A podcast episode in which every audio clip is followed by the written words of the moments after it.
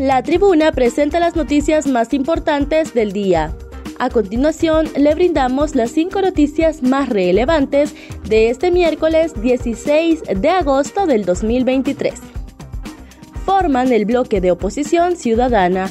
Luego del desarrollo de la reunión convocada por el designado presidencial Salvador Narrala, se tomó la decisión de crear el bloque de oposición ciudadana VOC.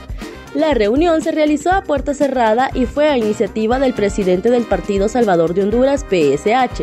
El bloque está conformado por el partido PSH, Partido Liberal, Partido Nacional, Alianza Patriótica y algunos sectores de sociedad civil, indicó el presidente del Comité Central del Partido Nacional, David Chávez. Según IATFA, el 10% de los conductores dieron positivo en pruebas antidoping.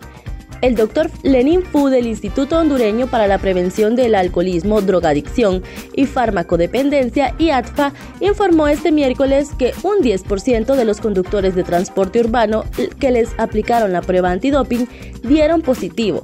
Detalló que de las 188 pruebas toxicológicas aplicadas hasta el momento, el 10% de las mismas dieron positivo. Aseguró que las pruebas se seguirán aplicando hasta cubrir todo el servicio público y se conoció que un total de 8 conductores dieron positivo por cocaína y uno por marihuana. Empresa Energía Honduras despide a 1.435 empleados en su última semana de operaciones. Miembros del Sindicato de Trabajadores de la Empresa Nacional de Energía Eléctrica, STN, informaron que hoy se les notificó del despido de 1.435 empleados de la empresa de energía en Honduras en su última semana de operaciones.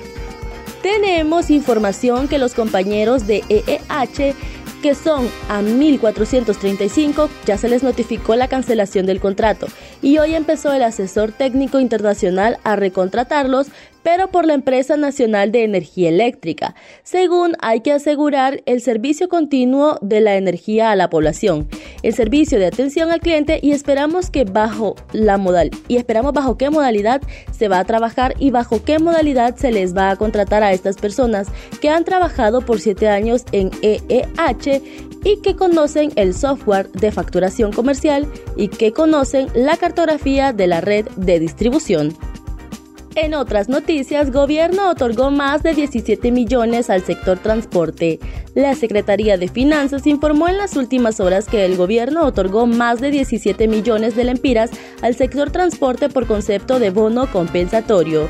El CEPIN, a través de sus cuentas de Twitter, publicó que el gobierno canceló 17.616.960 lempiras por concepto de bono compensatorio a empresas y cooperativas de transporte para mantener los precios accesibles a la población. Según los transportistas, la deuda es de 160 millones de, lempiras con los, con los transportistas de Tegucigalpa, San Pedro Sula, La Ceiba y Choluteca la vimos como Satanás. Hondureños confiesan haber asesinado a una mujer en Olanchito. Varios sujetos asesinaron a una mujer y después le prendieron fuego en la aldea Piedra Blanca, zona norte de Honduras, en la jurisdicción del departamento de Lloro. Tras este trágico suceso, las autoridades de la Dirección Policial de Investigaciones, DPI, han detenido a varias personas que aparentemente estuvieron involucradas en el crimen. El parte policial indica que el domingo anterior malvivientes ingresaron a una vivienda para sacar a la víctima identificada como Sara García Martínez y luego la quemaron.